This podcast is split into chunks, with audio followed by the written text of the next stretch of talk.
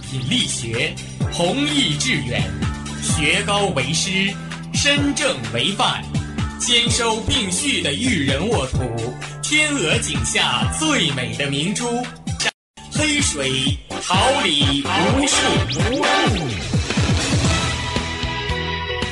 您正在收听的是哈尔滨师范大学广播电台，用声音技术生活，让声音雕刻未来。用声音记录生活，让声音雕刻未来。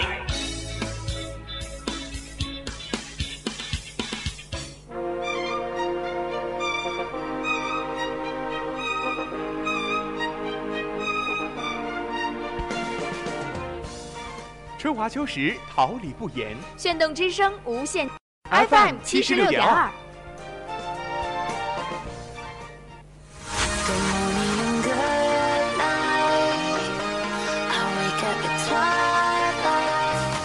让电波在空中回响，让声音重塑梦想。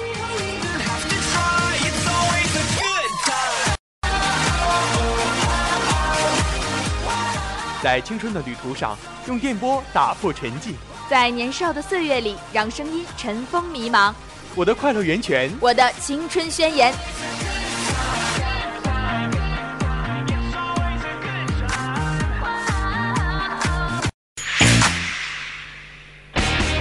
哈尔滨师范大学广播电台正青春，传递正能量。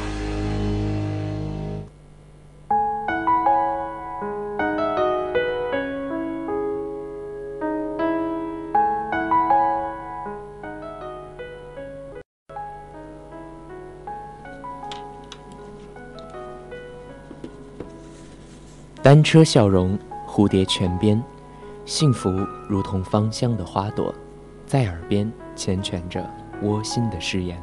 繁华落尽，彼岸花开，温暖是平江，任流年冲洗出真挚的芳泽。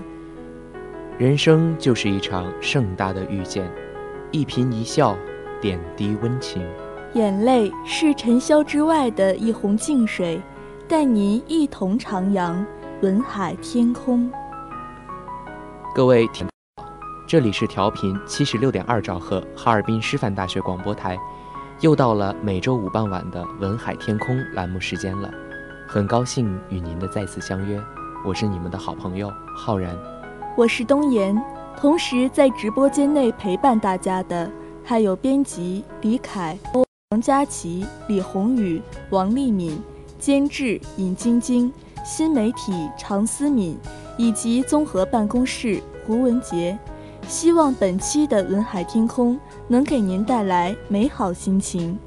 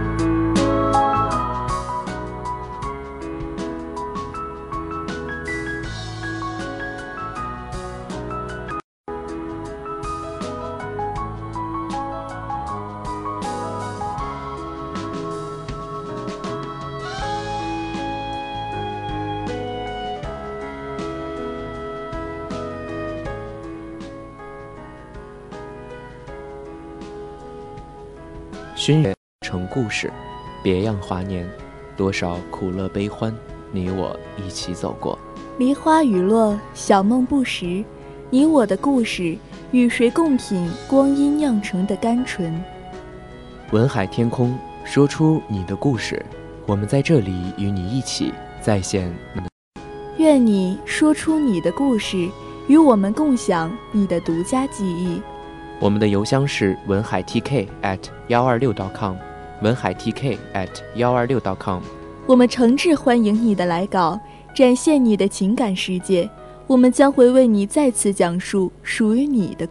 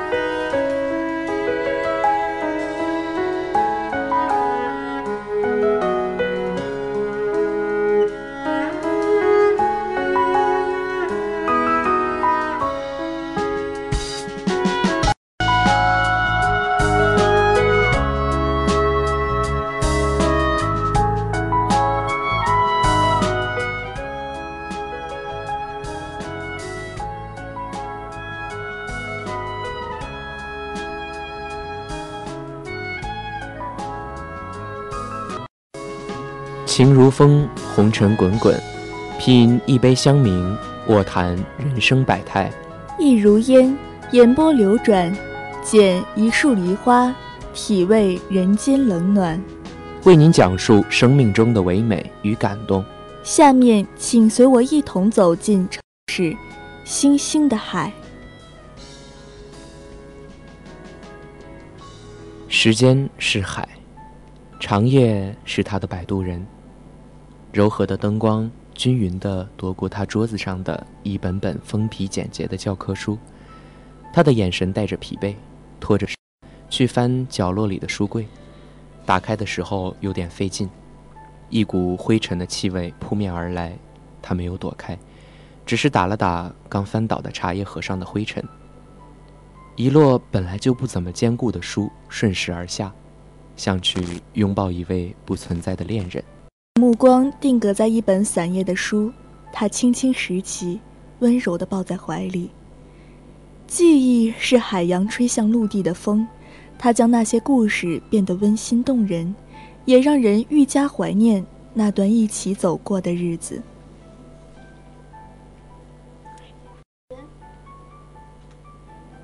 同学，你知道高一九班怎么走吗？清脆的声音让男孩转过头。一个眉清目秀的女孩梳着干净利落的马尾，她的皮肤很白，脸蛋上透出一点微红，个子很小。看男孩的时候，抬起头，还要踮起脚尖。男孩摇了摇头，若有所思。过了一会儿，回答说：“我们是同班同学，我们可以问问那边的保洁阿姨。”阳光透过侧门，懒洋洋地趴在门厅里。门旁的盆栽挺直的，一只蝴蝶翩翩起舞地落在上面。两人仔细查找墙壁上的地图，寻找班级，找到了要一起共度三年的教室。班级的座位表已经有干净漂亮的板书写好。男孩找到位置时，女孩已经悠然地坐在他位置的旁边，坐着头，右手翻着桌上的书，认真的眼神让男孩不忍心打扰。男孩眉头一挑，说：“原来我的高中同桌是你，一个文静的书生。”女孩注意到了眼前这个高个子的男生，轻轻合上书本，洁净的书，黑色记号笔工工整整地记下两个字：“诗集。”女孩的眼神宛若星辰，转过头，学着大人的口气说：“你眼睛好小，不过很有神，以后就跟我混吧。”班主任在班级前面唠，宣讲校规、班规和他对学生的要求。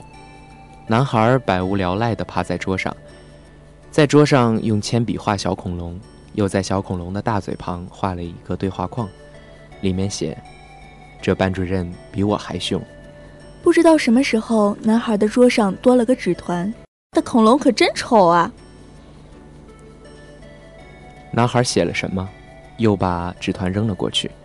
哼，有本事你画一个，又小又丑但很规矩的字迹，让女孩下决心露两手给这小子看看。不一会儿，男生就收到了一只恐龙，不清晰，还有一点素描的感觉，连背景上的草丛和椰树都很生动。恐龙的眼神，像让人过目不忘的萤火。不过，谁知道这恐龙为什么头上戴着一个光环？雄壮的后背还画着一对天使般的翅膀，翅膀似乎的光辉不断扇动。周围还有几片缓缓落下的羽毛。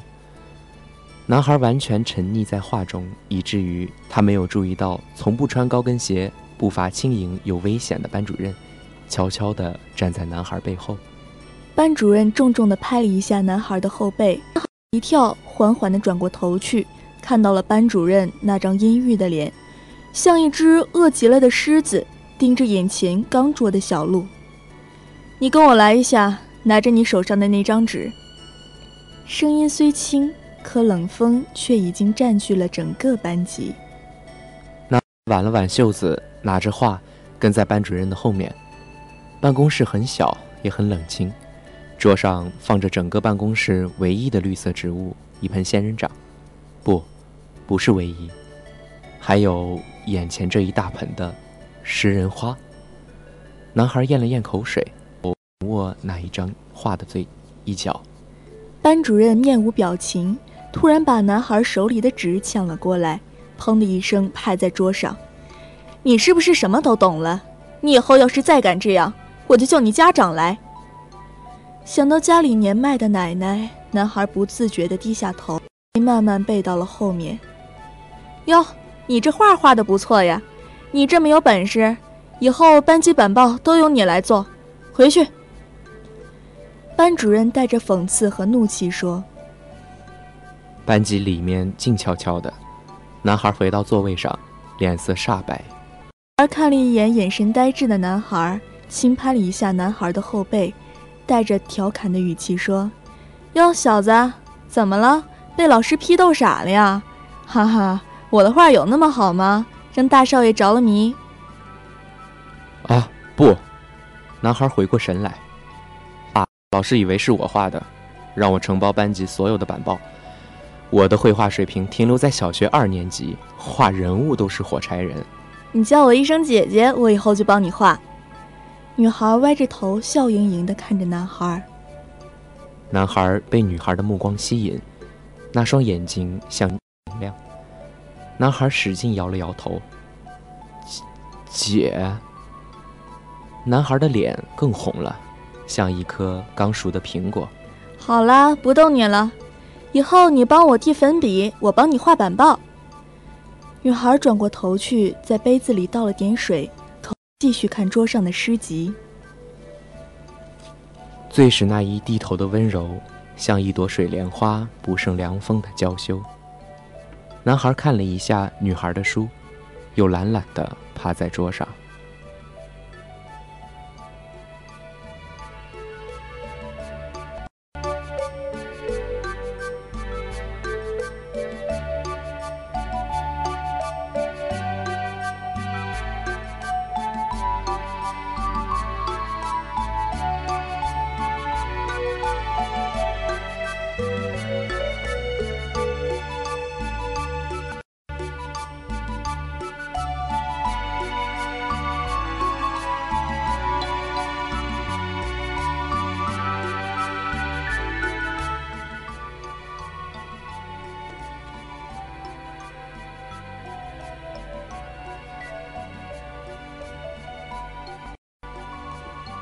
女孩喜欢叫男孩尼采，那是男孩名字的谐音。女孩觉得男孩喜欢阳光，像一只慵懒的小猫，整天趴在桌上，不是睡觉就是写作业。女孩喜欢拉着男孩一起打羽毛球，但两个人的事又因为起了秋风，二人就变成了职业捡球运动员。女孩的头发还被吹得乱蓬蓬的。男孩就会像女孩的头发像个鸟窝。军训期间，男孩结识了一个朋友，他叫小五，是男孩右边的女生。小五梳着一头短发，体型微胖，俊目俊朗，像一个男孩。男孩和小五说的第一句话是在开学的第一天。小五一边整理英语书，一边说：“同学，能够借我一本看看吗？”眼前这个少年的语气和缓，像春风低喃。小五觉得男孩是一个温柔的人，于是就答应了他。一定要细心的保存哦，我的书可是从不外借的。小五打开饭盒，用牙签扎在一颗苹果上，吃吧。啊，不客气了。他拿了一块苹果放在嘴里，苹果很甜，有一丝的酸。咀嚼时，仿佛能品尝到自然的阳光和雨露。男孩又吃了一块，用牙签剔了剔牙。小五被男孩难看的吃相逗笑了，用手挠了挠后脑勺。让小五觉得心里很踏实。军训要结束了，班委会决定为教官叠星星，每个人都要叠。于是几个人围坐在一起，说说笑笑，叠星星。有一种农家人在大院子里围坐在一块儿，一边掰苞米一边说笑的即视感。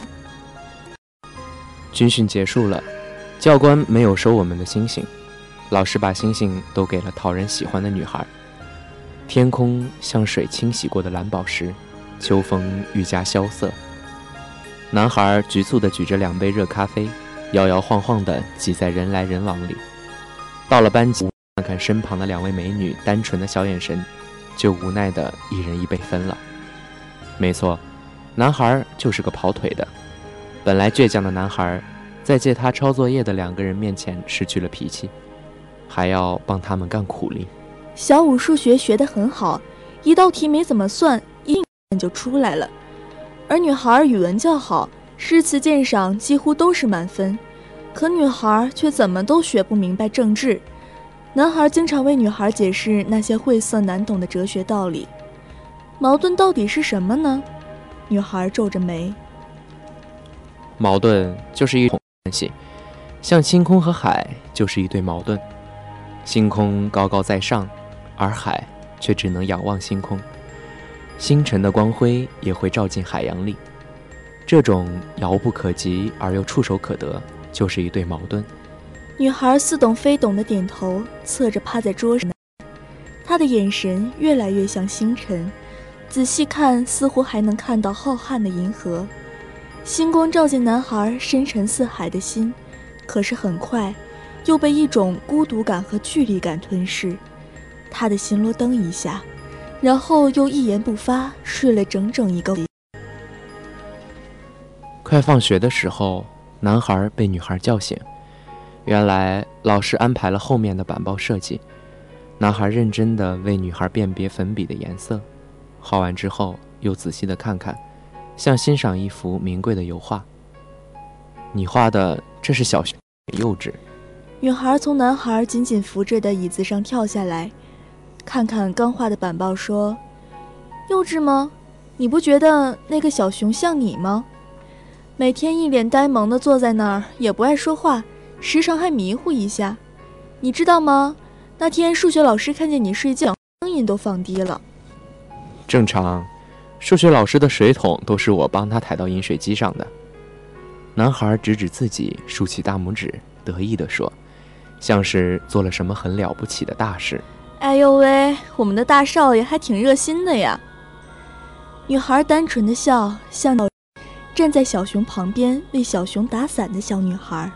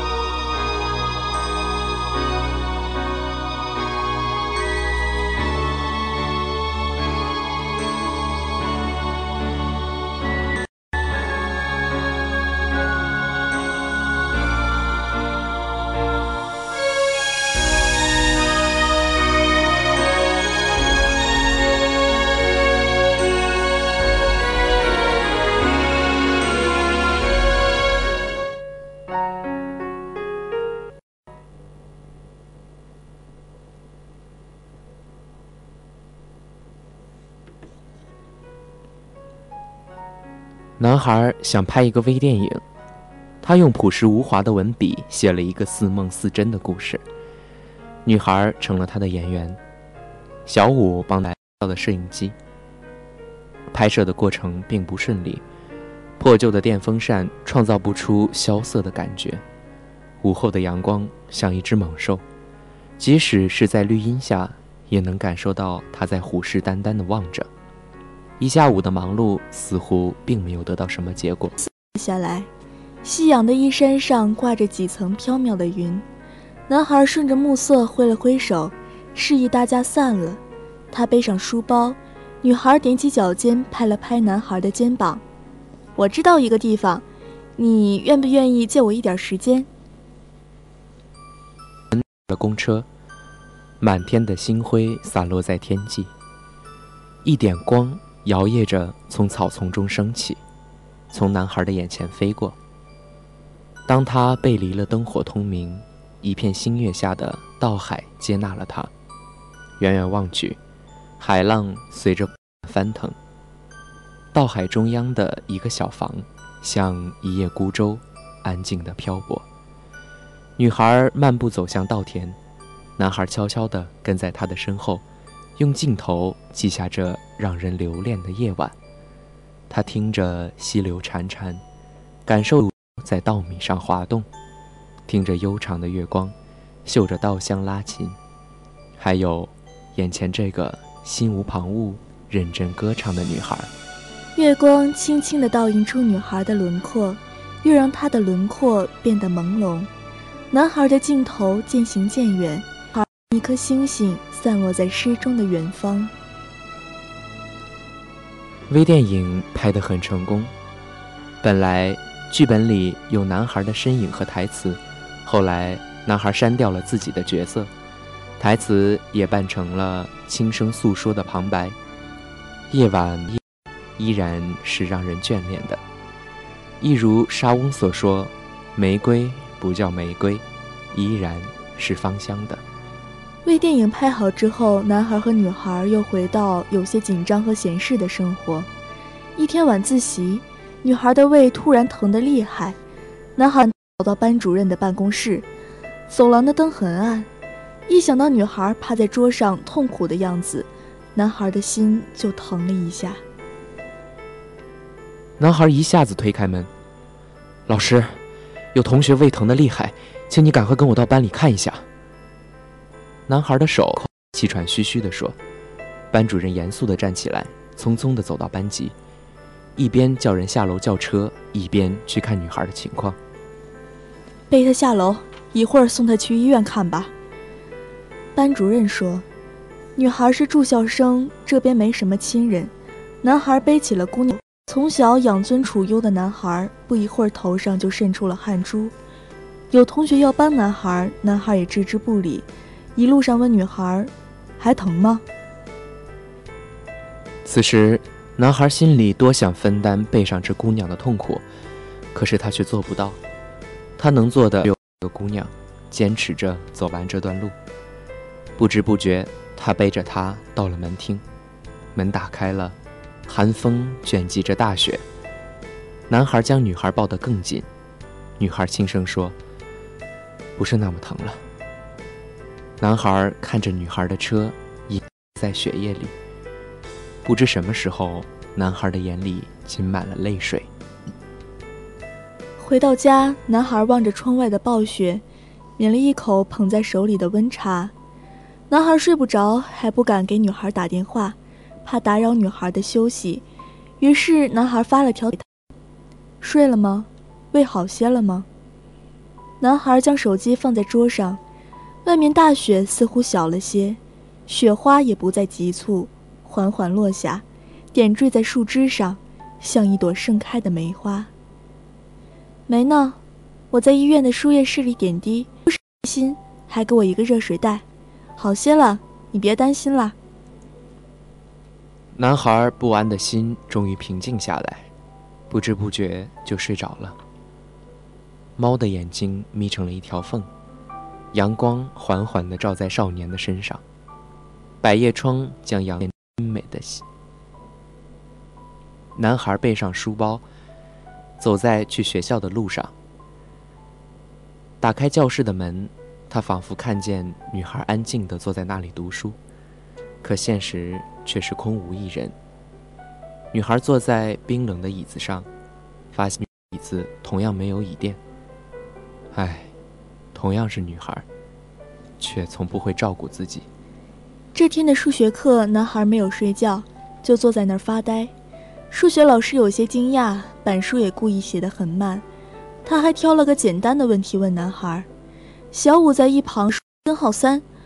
男孩默不作声。数学老师无奈地摇摇头，继续回头写板书。男孩像在等些什么，又不知如何度过了一天。他也曾想给女孩打个电话，可是理智又告诉他别这么做。那天晚上，男孩走在白雪皑皑的街上，商店的灯光将小城装扮得十分美丽。巨大的圣诞老人站在商店门口，发一些软糯的糖。他推开班级的门，向熟悉的方向看去，一个戴着红帽那儿。男孩以为那是错觉，而女孩甜甜的笑让男孩感到那样的真实和安心。这半个月，男孩像在梦中度过一样。男孩每天都能梦见那张纯真的笑脸。当男孩看见他的时候，他像一个孩子找到玩具。大少爷，我回来了，你想我了没？男孩的脸上也有了一丝微笑。想你干嘛？又不赚钱。男孩极力掩饰喜悦说。女孩低头翻书包，不一会儿从里面拿出一个袋子，在桌上。还傻站着干嘛？快来试试这围巾啊！男孩快步走过去，好奇地打开袋子，里面是一条白色的针织围巾，样式精美，摸起来像小猫的毛皮一样柔软。喜欢吗？女孩得意地问。男孩心疼，女孩俏皮地说：“这些日子我回老家了，跟我妈学的织围巾。那个失败品就给你过冬吧。”男孩一遍又一遍地抚摸着手上的围巾，说：“失败品我也喜欢。”女孩安静地趴，这次她没坐在冰凉的椅子上，而是坐在男孩为她买的厚厚的椅垫上。他的桌子里还有一块毯子，那是女孩收的最温馨的礼物。而女孩眼前天真的男孩还不知道，那条失败品围巾是女孩在生病的时候为你织的。青春就是这样，自己费尽心思让在乎的人幸福，又不想让那人知道，仅是在脑海里看见那人开心的笑，就心满意足了。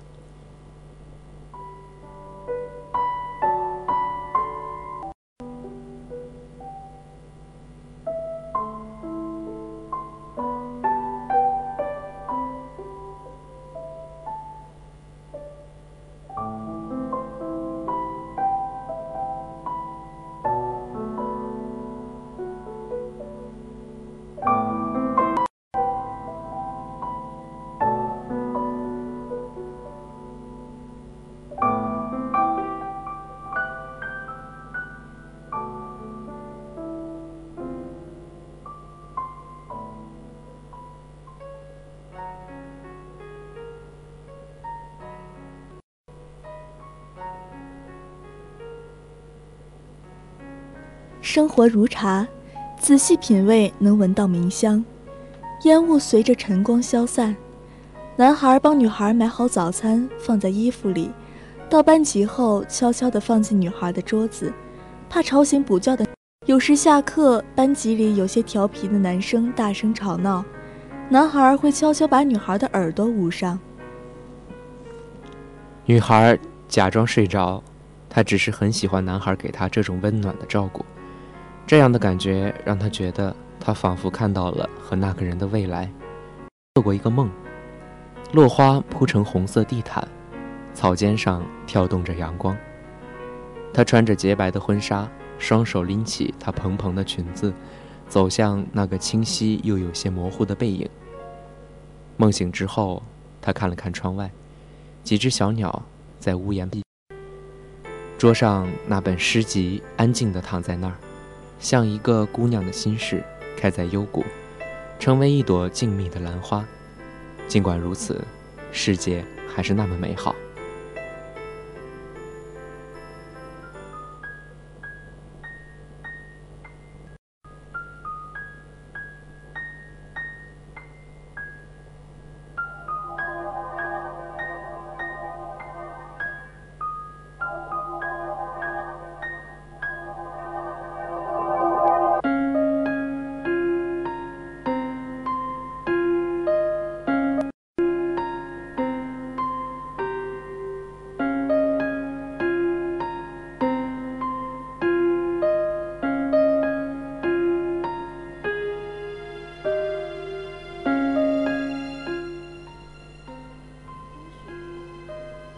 冬雪慢慢汇成一条小，暖的春风拂过小城里的每一处，小猫和人们都晒在院子里。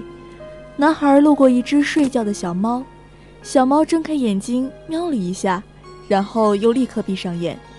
不一会儿，男孩又往回走，脚步声又吵醒了小猫。小猫没有积累上一层，依然用同样的音调喵叫，之后又迅速闭上眼。当男孩第三次走过来时，小猫喵的一声跳开了。男孩原本洁白光滑的脸上，一夜之间就出现了几个痘痘，变得凹凸不平。男孩有些苦恼，又男孩变得有些没有自信，连饭量都比平时少了些。女孩了解男孩的心事。有一天，老师在前面很投入的讲课，回头写板书的时候，女孩趴在男孩的耳边说：“你现在很帅，我很喜欢。”后又立刻回去认真的记笔记。甜甜的酒窝里盛满了酒。男孩的心像一只鹿，四处乱撞，脸和耳朵通红，一直告诉自己要理智。女孩只是为了让自己恢复自信，又忍不住胡思乱想，就这样过去了。女孩是个近视眼，每天摆弄隐形眼镜的小盒子。男孩视力很好，两个人坐在后排，男孩不睡觉的课就会帮女孩读前面黑板上的字。老师讲课的时候突然用尺子敲了下黑板，女孩吓了一跳，拍的时候刚要戴的隐形眼镜却不见了。我隐形眼镜掉了，你帮我找一下。女孩的表情有些慌张。啊，不要急，我帮你找。男孩窜到桌子底下，女孩也小心地在地上摸。男孩仿佛看到了一块东，他把胳膊用力地向前伸手，似乎摸到了镜片。什么温暖的东西触碰到了男孩的手，他能感受到它的温度和心跳。他抬头看了一眼，眯着眼睛的女孩。可能女孩现在很没有安全感吧。可以信任和依靠的，就是男孩。男孩拉起女孩的手，捡起镜片，把女孩的手打开，放在她的手心。女孩蜷起手指，把镜片放在盒子里。女孩仿佛看到一个画面，她看不清夕阳，看这个世界。男孩牵着她的手，穿过拥挤的人群，为她读那本诗集。想到这里，她幸福地笑了。男孩并不是很完美，但是想到他，就会觉得心安，就会觉得春天愈加温暖，花朵愈加芳香了。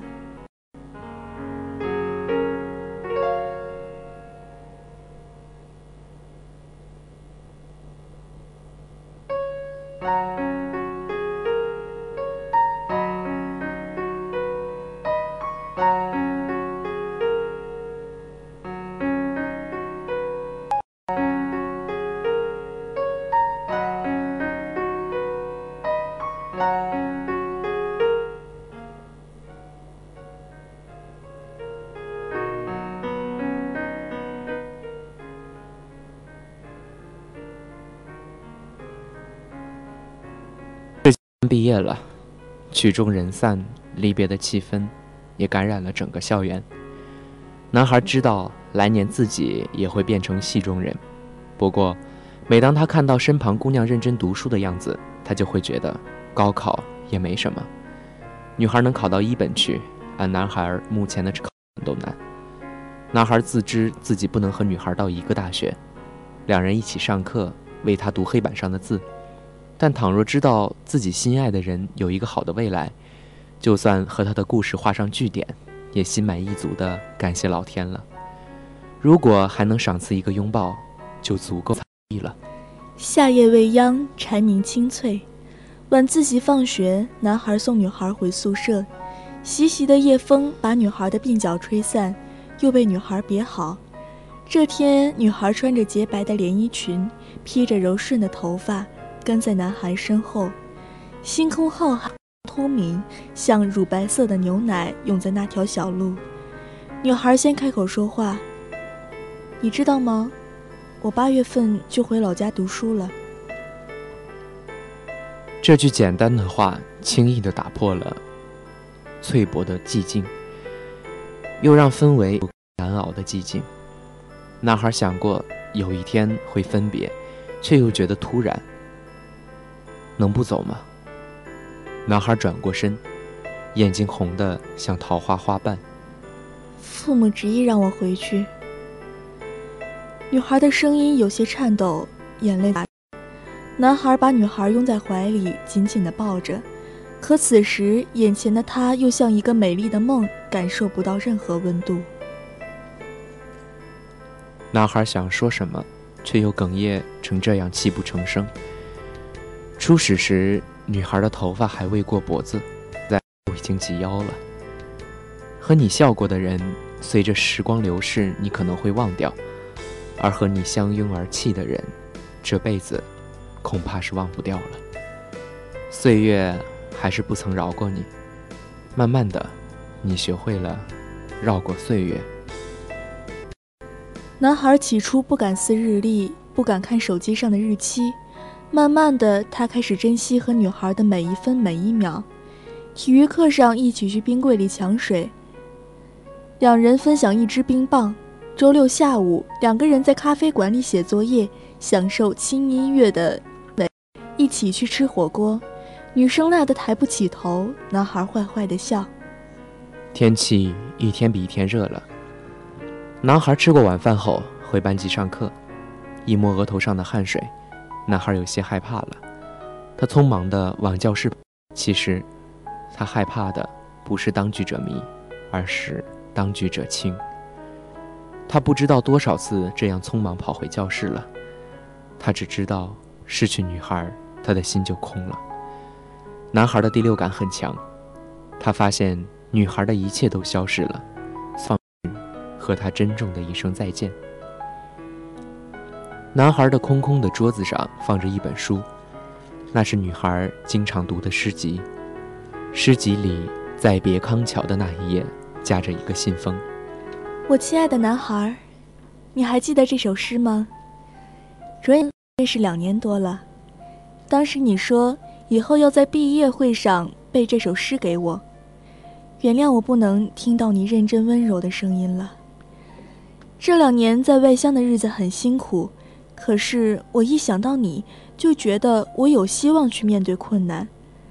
在我此中，你一直像一首纯文字的诗，从你出现的那那天上午，到我看你消失在人群，我都觉得时光很美好。原本我热爱自由，现在我又眷恋你深沉和含蓄的爱。那天给你唱的歌，是真的；生病时想着你，是真的；在你耳边轻声诉说的话，也是真的。旅途一起走过，也已不负一生。谢谢你，年华里，再见了，我的大少爷，一定要照顾好自己。原谅我的不辞而别。男孩将书信放好，在烛光里做半明半昧的梦。其实他早已习惯女孩在他旁边看书时的翻书声，早已习智慧的头脑和温柔的歌声，早已习惯捡羽毛球，早已习惯为他们两个人在人海里抢着买两杯咖啡，早已习惯那张他趴着的书桌，早已习惯班主任那张有点像容嬷嬷。在后门缓缓浮现，早已习惯为他解释那干瘪的哲学。时间的手让他默默习惯了许多，却没让他习惯没有女孩的日子。百叶窗将阳光拉成一把梯子，猫还是一样的慵懒。那人经过时，猫还是会用每天一样的音调，喵的一声，又迅速睡去。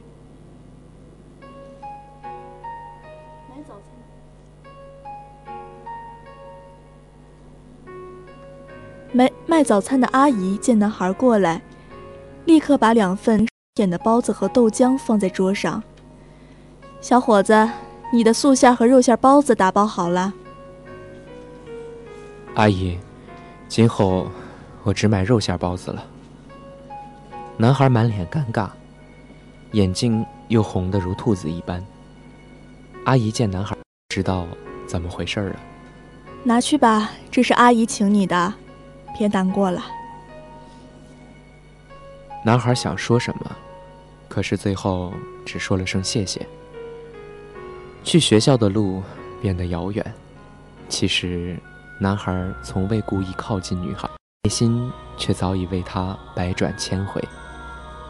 他想过和女孩无数种结果，却只是默默承担了其中最简单的一种。小五成了男孩的新同桌。男孩为了分散对女孩的思念，每天忙碌的学。男孩时常想起女孩，不知道她现在在干什么，是否和我一样忙碌呢？多年以后，男孩成了男人，去学他最喜欢的政治学；女孩去了外地，学了他最爱的文学。或许他们还记得彼此。风把曾经存在的记忆慢慢抹去，有那么一个人的出现，让你对明天有所期待。你自认为除了那个人，你刀剑不入，百毒难侵，可那个人却没按照你的剧本出现在你的明天。晨曦的微光，疲惫也渐渐消退。男人慢慢的推开门，仿佛看到了那温柔的。浩瀚的故乡，这座城镇醒了，你醒了吗？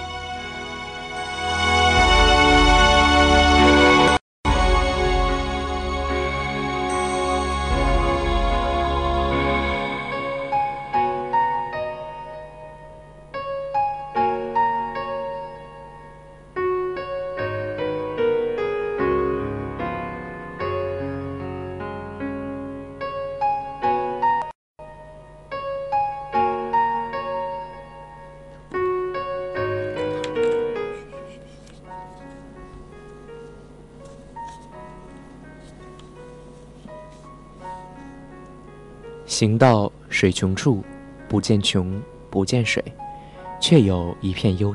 冷冷在目，在耳，在衣。坐看云起时，未欲起，未欲云，但存几处闲情，瑟瑟在发，在口，在心。感动一期一会，回忆渐行渐远，一同留恋人音。这是我实习期的第一篇稿子。说实话，这个稿子还有一些情节上的疏漏，不过我也尽力写出了一个属于我们的故事。故事情节中，男孩的原型其实就是我自己。我想给故事的主人公加一个名字，可是加上什么名都不太妥当。每个人的青春年华都会遇到这样一个人，从初次见面到最后的分别，都恰到好处。适逢其时，就像无意间听到一首动听的歌，最后熟悉它的韵律和歌词。嗯，也许我们会分别，但是在不同的地方、不同的角落，依然会心怀彼此，熠熠生辉。有一份真挚的感情，比年华更让人珍贵的。小说里的故事的主人公是我，也是你。愿时光能缓。愿故人不散。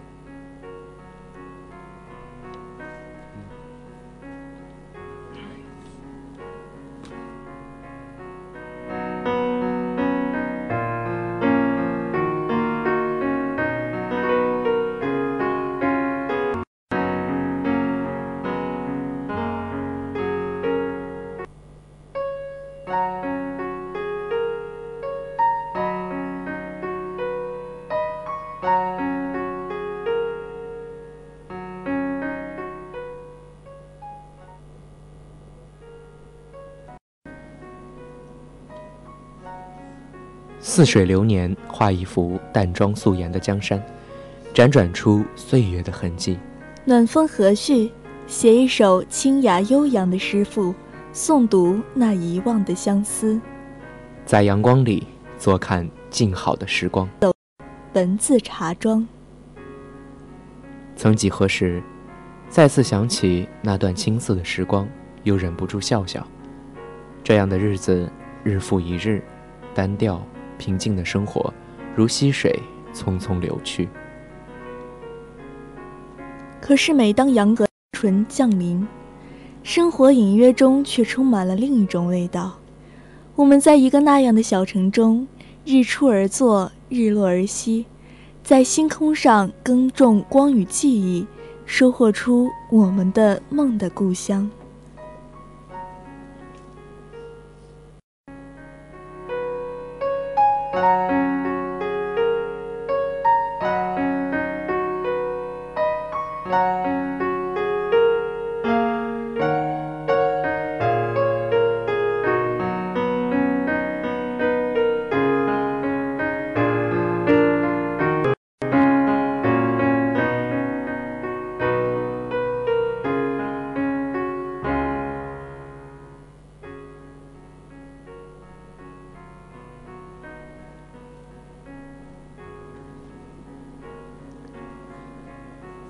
文海天空，任世事如云变幻，故事依旧。